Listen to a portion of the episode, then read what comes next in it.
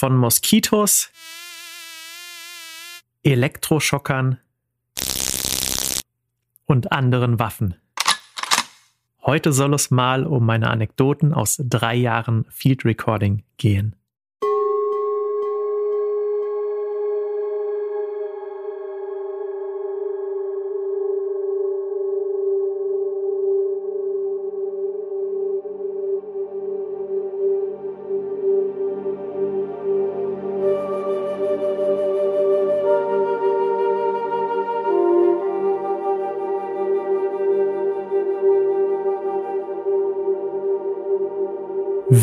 Deine Mitte, der Work-Life-Balance Podcast von und mit Dominik Braun. Dein Podcast rund um Entspannung und Achtsamkeit mit einem Schwerpunkt auf Akustik und Sound. Interessante Wissensbeiträge, spannende Interviews und entspannende Klänge.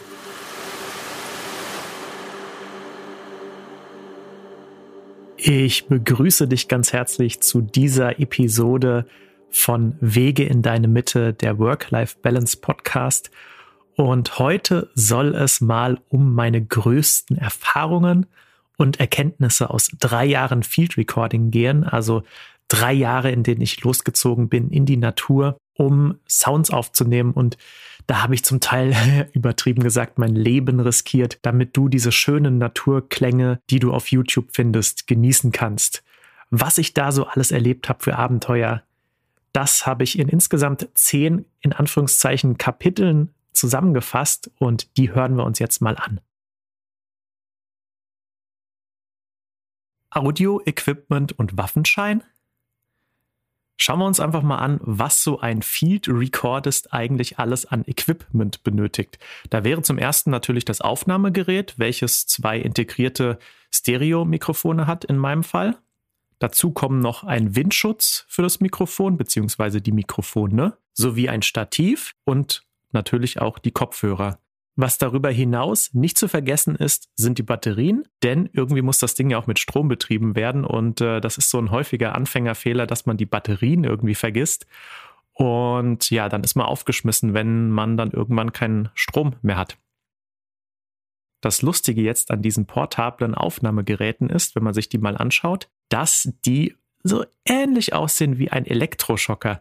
Und das lädt gerade dazu ein, naja, sagen wir mal, unwissende Menschen irgendwie ein bisschen zu erschrecken. Und äh, ich muss dazu sagen, dass ich das im Freundeskreis das eine oder andere Mal tatsächlich am Anfang auch ausprobiert habe. Und äh, ja, sagen wir mal so, durchaus auch mit Erfolg. Jetzt könnte man natürlich meinen, dass das portable Aufnahmegerät das einzige an meinem Equipment ist, was irgendwie missinterpretiert werden kann. Aber dem ist nicht so, denn vor kurzem habe ich folgende Erfahrung gemacht. Da war ich auf dem Feld gewesen und bin gerade auf dem Rückweg gewesen von meinen Vögelaufnahmen und da kam mir eine alte Dame entgegen und guckt sehr misstrauisch mein ganzes Equipment an und fragt mich dann, was ist das denn für ein Geschoss? Ich war natürlich ein bisschen verwirrt und dann wurde mir erst klar, dass sie mein Stativ meinte und ich sage dann wirklich ganz souverän, das ist mein Stativ. Und dann schaut sie nochmal genauer hin und ich hatte extra auch die drei Beine von diesem Stativ ausgeklappt, damit man auch wirklich erkennen konnte, was es war. Und in dem Moment hat sie gestanden, dass sie dachte, es wäre ein Gewehr.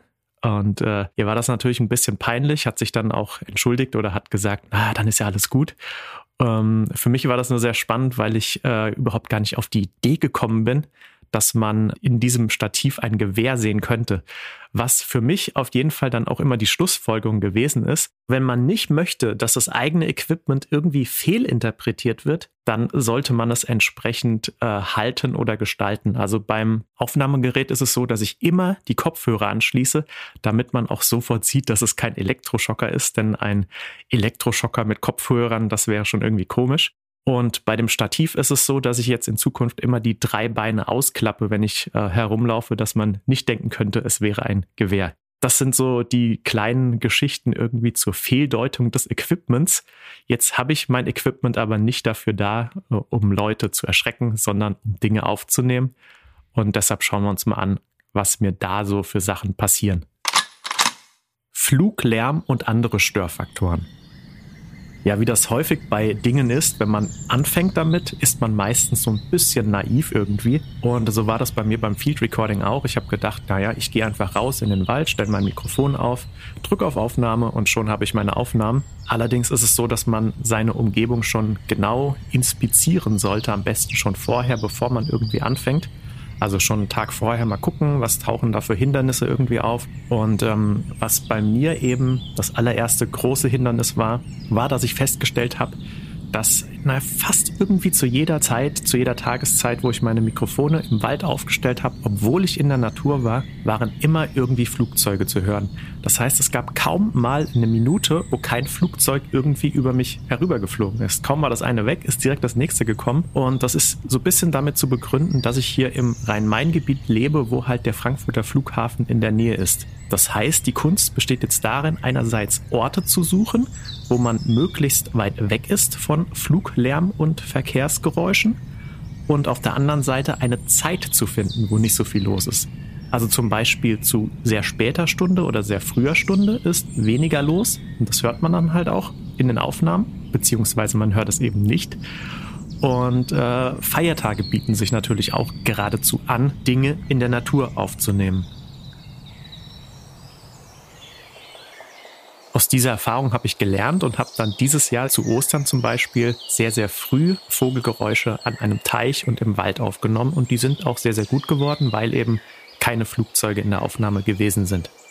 So, was diese Flugzeugthematik angeht, da habe ich noch einen kleinen Tipp und da muss ich jetzt auch noch vorweg sagen, dass ich kein Geld dafür bekomme, irgendwie in der Hinsicht, dass ich Werbung mache oder sowas. Es gibt so eine schöne App, die nennt sich Flightradar 24, wobei es gibt bestimmt noch weitere Anbieter, die eine ähnliche App irgendwie im Angebot haben.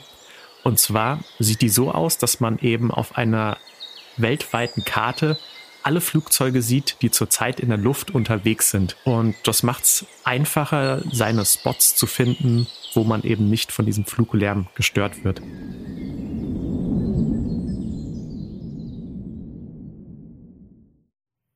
Sommer sind Vögel nicht am aktivsten. Kommen wir nun zu den tierischen Flugobjekten sozusagen. Und äh, da ist es bei den Vögeln so, dass ich lange Zeit davon ausgegangen bin, naja, wenn alles mal so richtig schön grün ist in der Natur, dann werden die Vögel bestimmt so richtig schön laut zwitschern, dass man sie aufnehmen kann. Und in meinem ersten Jahr Field Recording, da hatte ich dann den Fehler gemacht, dass ich im Frühjahr gedacht habe, naja, ich warte jetzt noch ab, die werden noch lauter, noch lauter, noch lauter werden und dann habe ich halt die beste Phase sozusagen verpasst, denn das ist der Frühling, da sind die Vögel am aktivsten. Und in 2020, als ich angefangen habe, da kam noch eine andere Komponente hinzu, die ich total ähm, unterschätzt habe und auch gar nicht mir bewusst war, also wie wertvoll das sozusagen für mich als Field Recordist war. Also äh, ich hatte nicht die Wertschätzung für diese einzigartige Situation gehabt, denn wir hatten zu der Zeit den ersten Lockdown gehabt. Und aufgrund dessen waren halt kaum Flugzeuge unterwegs oder gar keine, weil der Flugverkehr total lahmgelegt wurde. Auch der Berufsverkehr war eigentlich so gut wie verschwunden und das hat dafür gesorgt, dass wir eine sehr, sehr ruhige Kulisse hatten. Also man konnte Naturgeräusche sehr viel intensiver wahrnehmen. Und das wäre eigentlich die beste Gelegenheit gewesen, um seine Mikrofone aufzustellen. Aber das habe ich leider viel zu selten in dieser Phase gemacht. Ich habe auf den Sommer gewartet irgendwie, weil ich dachte, naja, es wird dann noch besser werden. Aber das war eben nicht so gewesen. Das heißt, so die Lernerfahrung für mich aus diesem ersten Jahr in 2020, die war, dass Vögel eben im Frühling am aktivsten sind oder generell einfach die Natur. Und dass das die beste Zeit ist, wenn man in der Natur Aufnahmen machen möchte. Ähnlich wie bei der Flugzeugerfahrung ist es natürlich so, dass ich dann aus dieser Erfahrung gelernt habe und im Frühling 2023 habe ich diverse Aufnahmen gemacht und da waren echt gute, gute, schöne Sachen dabei, die auch auf YouTube auf meinem Kanal zu finden sind. Das seltsame Verhalten mancher Vögel zur Sommerzeit. Wie ich bereits erwähnt habe, ist es so, dass man im Vorhinein sich schon ein bisschen mit dem Ort, wo man aufnehmen möchte, vertraut machen sollte. Und als ich 2022 müsste es gewesen sein, an einen Teich gefahren bin, da hatte ich, bevor ich die eigentliche Aufnahme äh, machen wollte, schon einen Tag vorher das erste Mal dort vorbeigeschaut, hatte mein Equipment aber auch dabei weil ich gewährleisten wollte, dass sich die Tiere so ein bisschen an mich und an diese ganze Aufnahmesituation sozusagen gewöhnen, also auch das Equipment sich anschauen können, so dass sie, wenn sie mich dann am nächsten Tag sehen, ähm, nicht mehr so verwundert sind, sondern es irgendwie schon vertraut ist.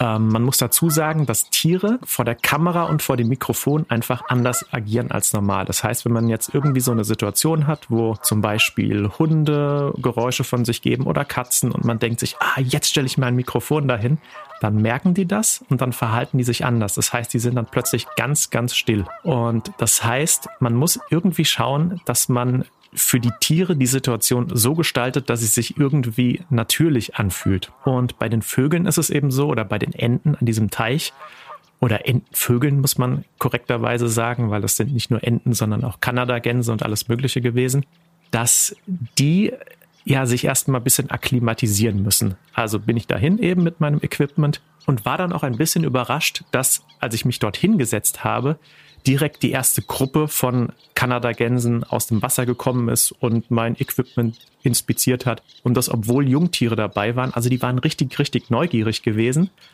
Und das war so die erste Vögelverhaltenssituation, die ich sehr interessant und auch sehr lustig fand. Und da sind auch einige schöne Fotos entstanden. Die nächste lustige Geschichte in diesem Zusammenhang ist ähm, das Verhalten der Vögel im Bezug auf das Audio-Equipment, dass es da gewisse Parallelen irgendwie gibt, auch zu dem menschlichen Verhalten. Also da war eine Situation, da kam ein Tier aus dem Wasser, war total neugierig gewesen, hat sich die Sachen angeguckt und als das Tier gemerkt hat, dass ich es beobachtet habe, da hat es so getan, na, ich wollte ja eigentlich was ganz anderes, ich bin nur aus dem Wasser gekommen, um da und da nach Fressen zu gucken oder sowas. Und eine 1 zu 1 Situation hatte ich dann tatsächlich mit Menschen gehabt, wo ich gemerkt habe, das Verhalten von Mensch und von Tier ist wirklich sehr, sehr nah beieinander. Also also da war auf der anderen Seite des Teiches, ähm, ich glaube, es war ein Ehepaar oder waren zwei Menschen gewesen, die gesehen haben, ah, da nimmt doch einer in der Ferne irgendwas auf, das sieht seltsam aus, das müssen wir uns mal näher anschauen. Und dann sind die um den Teich rum, um zu sehen, was ich da mache. Und als sie gemerkt haben, dass ich sie beobachtet habe, da ist auf einmal der Blick plötzlich zu den Schildern und zu weiß ich nicht was geschwenkt und äh, sie hatten so getan, als ob sie eigentlich wegen was ganz anderem äh, auf die andere Seite des Teiches gekommen äh, seien. Dabei war ganz klar für mich, die, die wollten gucken, die waren neugierig, was ich da mache. Also äh, sehr, sehr interessant, so dieses Verhalten von Mensch und Tier, wie nah das beieinander liegt.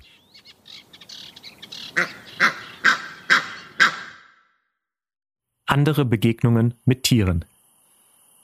Jetzt sind Vögel und Entenvögel nicht die einzigen Vögel oder die einzigen tierischen Begegnungen, die ich in meinen äh, drei Jahren Field Recording hatte. Auch andere tierische Begegnungen waren dabei und die waren nicht unbedingt immer so angenehm. Zum Beispiel im Sommer 2021, da bin ich auf den Prinzenberg hochgewandert. Also der Prinzenberg, das ist hier eine Erhebung sozusagen in Darmstadt-Eberstadt, wo ich wohne, in den Streuobstwiesen. Und ähm, ja, auf dem Weg dorthin bin ich einen relativ schmalen Trampelpfad in der Dämmerung gelaufen und da habe ich dann so ein Rascheln im Busch gehört, im Gebüsch und habe mir erstmal nichts dabei gedacht. Naja, so ein bisschen mulmig wird einem schon. Aber dann habe ich so ein ganz signifikantes Schnaufen gehört, was ich vom Geräusch her sofort zuordnen konnte. Und ich wusste, da war ein Wildschwein oder da waren mehrere Wildschweine in diesem Busch gewesen. Und da wird einem schon sehr, sehr mulmig dann weil das Problem mit diesen Tieren ist, dass sie, wenn sie Jungtiere dabei haben, tatsächlich auch sehr aggressiv werden können. Natürlich sieht man das jetzt nicht unbedingt sofort der Situation an, wie viele Tiere da sind oder wenn die sich im Busch verstecken, dann weiß man natürlich nicht, mit was für einer Gruppe von Tieren man es zu tun hat, ob da jetzt nur zwei sind oder ob das zehn sind und wie groß und so weiter und so fort. Aber auf jeden Fall hatte ich schon gewissermaßen Angst und bin dann schnell auf den Berg und bin da aber auch gesund und heil angekommen. Aber zu dieser Wildschwein-Thematik, da habe ich auf YouTube auch ein sehr schönes Kurzvideo veröffentlicht, was eine Gruppe von, ich weiß nicht, 20, 25 Wildschweinen zeigt, wo auch Jungtiere dabei waren.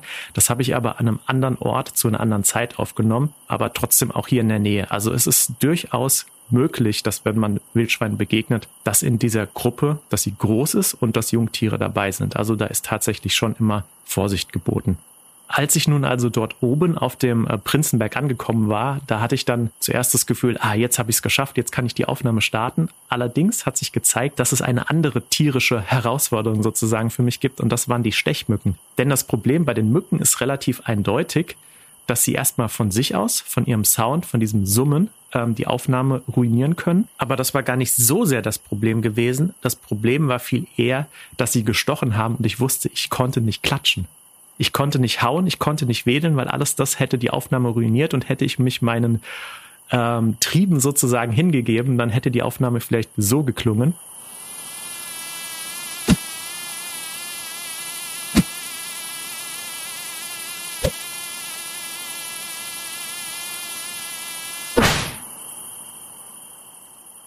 Aber ich habe mich zusammengerissen und ja, habe mich sozusagen durchstechen und aussaugen lassen.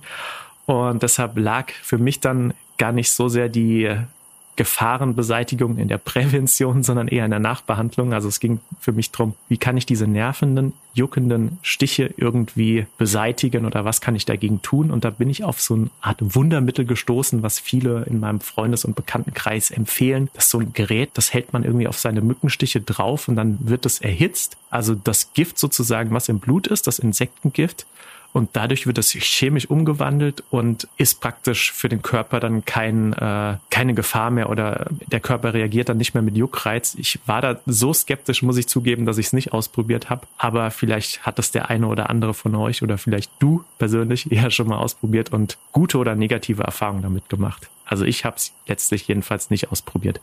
Kommen wir nun von der Nachbehandlung zu der Nachbearbeitung.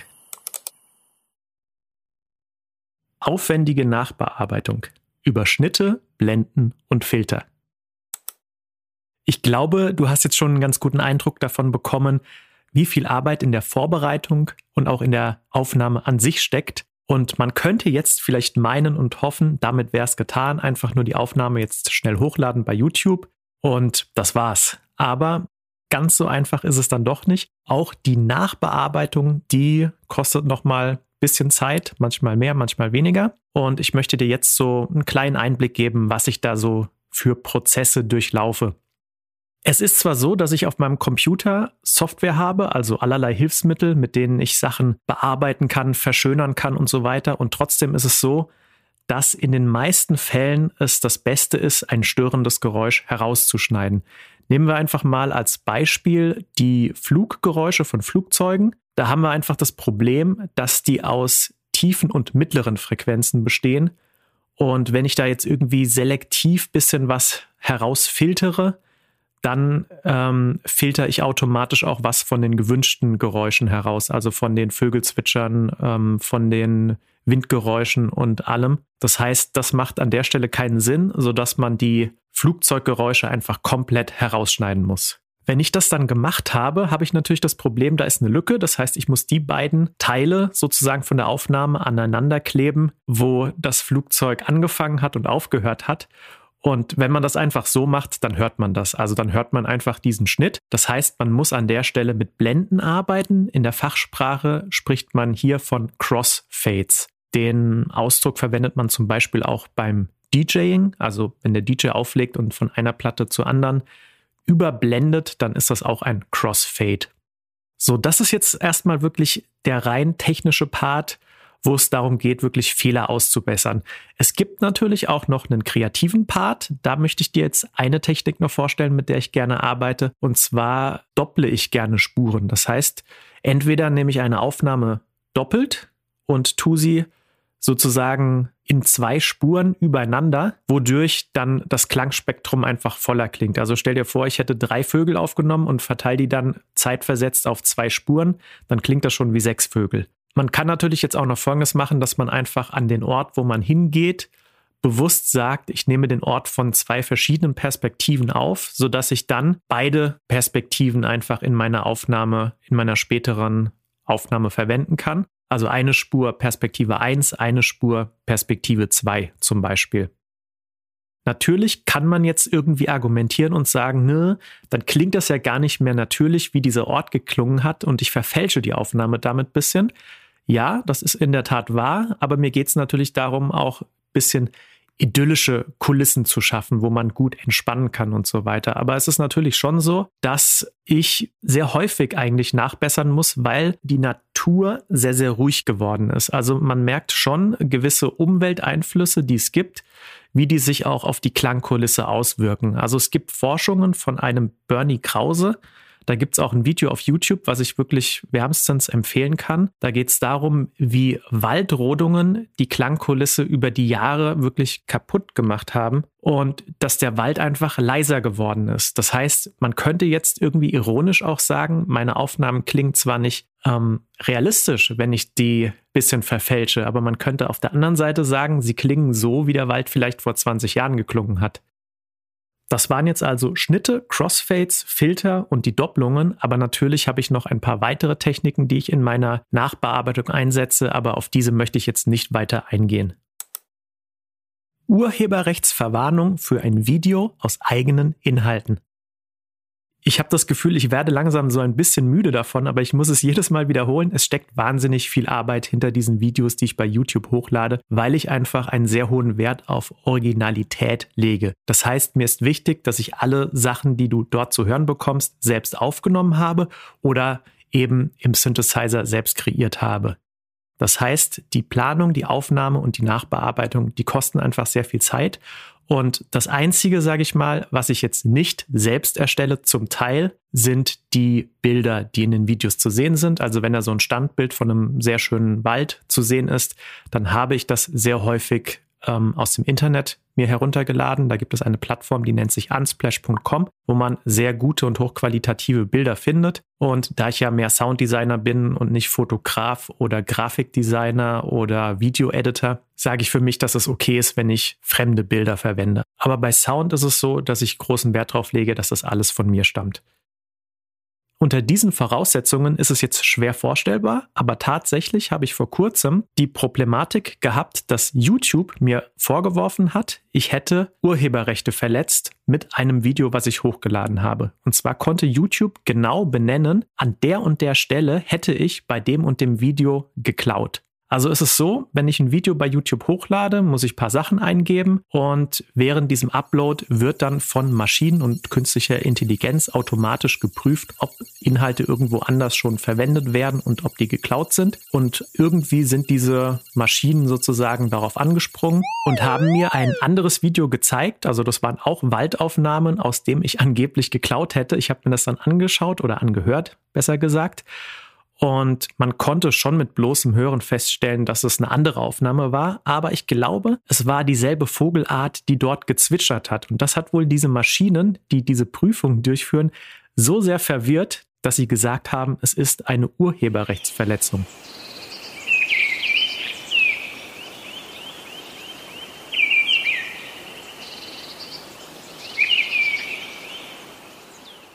Letztlich wurde dieser Claim, also dieser Urheberrechtsanspruch, der wurde aufgehoben und ich konnte das Video problemlos hochladen. Aber es hat mir gezeigt, dass Maschinen eben einfach doch nicht perfekt sind. Mein erfolgreichstes Video auf YouTube. Wahrscheinlich müsste doch jetzt bestimmt eines von diesen Naturaufnahmen-Videos das erfolgreichste von mir auf YouTube sein, weil ich da gerade so viel Arbeit reinstecke, oder? Nein, tatsächlich ist das erfolgreichste Video, was ich auf YouTube habe, dieses hier.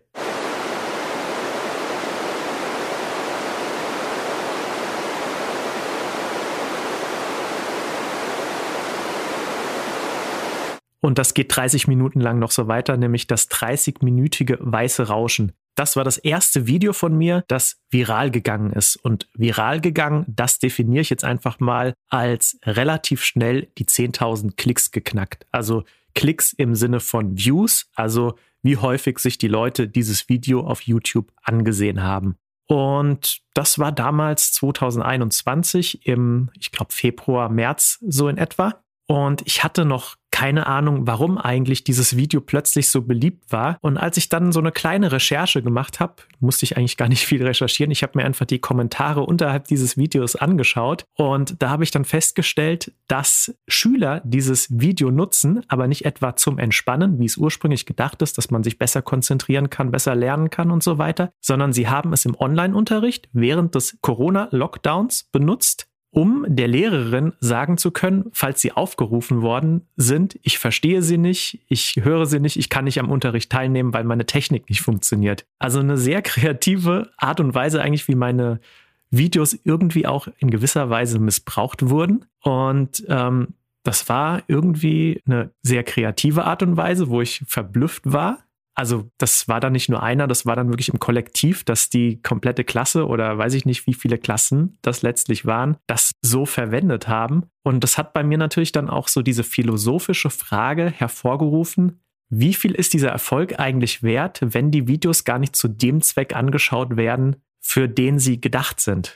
Ich muss zugeben, dass es mir letztlich doch egal war, weil Erfolg doch ein sehr schönes Gefühl ist und letztlich hat es auch dazu geführt, dass mein Kanal insgesamt mehr Klicks, mehr Abonnenten bekommen hat und einfach einen höheren Bekanntheitsgrad irgendwie erlangt hat und dafür war ich im Endeffekt dann auch dankbar gewesen. Zu Gast im Radio. Ja, Bekanntheitsgrad ist eigentlich ein gutes Stichwort oder das richtige Stichwort, denn im Sommer 2022, da war meine Reichweite so groß, dass ein Radiomoderator hier aus Darmstadt auf mich aufmerksam geworden ist und zu sich in die Sendung eingeladen hat und ich durfte ein paar Fragen zu mir und zu dem Projekt worklifebalancecoach.com beantworten. Also das waren sehr spannende Fragen, die er gestellt hat und wir konnten uns auch so ein bisschen austauschen über unsere Erfahrungen mit Natur und Spazierengehen zum Beispiel, weil er hat Hunde, mit denen er gerne hier im Odenwald spazieren geht und äh, so konnte er einige Sachen, von denen ich erzählt habe, auch nachvollziehen irgendwie. Das besagte Interview, das wurde nicht nur bei Radio Darmstadt ausgestrahlt, sondern existiert immer noch in Form eines Podcasts auf Spotify. Also kannst du dir dort gerne mal anhören, wenn du Zeit und Lust hast. An dieser Stelle nochmal Danke an den Hannes für diese tolle Erfahrung. Que sera? Ja, was wird die Zukunft bringen? Das kann ich selbst nicht so genau sagen, aber ich bin überrascht, wie viel in diesen letzten drei Jahren, seitdem ich dieses Projekt Work-Life-Balance-Coach.com gestartet habe, schon passiert ist. Und es werden wahrscheinlich noch viele weitere spannende Abenteuer irgendwie dazukommen. Und vielleicht mache ich noch einen weiteren Teil aus diesen spannenden Geschichten dann in ein paar Jahren. Für jetzt soll es das erstmal gewesen sein. Ich hoffe, du hattest äh, deinen Spaß an meinen Abenteuern und ähm, konntest vielleicht auch an der einen oder anderen Stelle lachen. Ich persönlich hatte auf jeden Fall meinen Spaß beim Aufnehmen dieser Geschichten und dieses Rückblicks.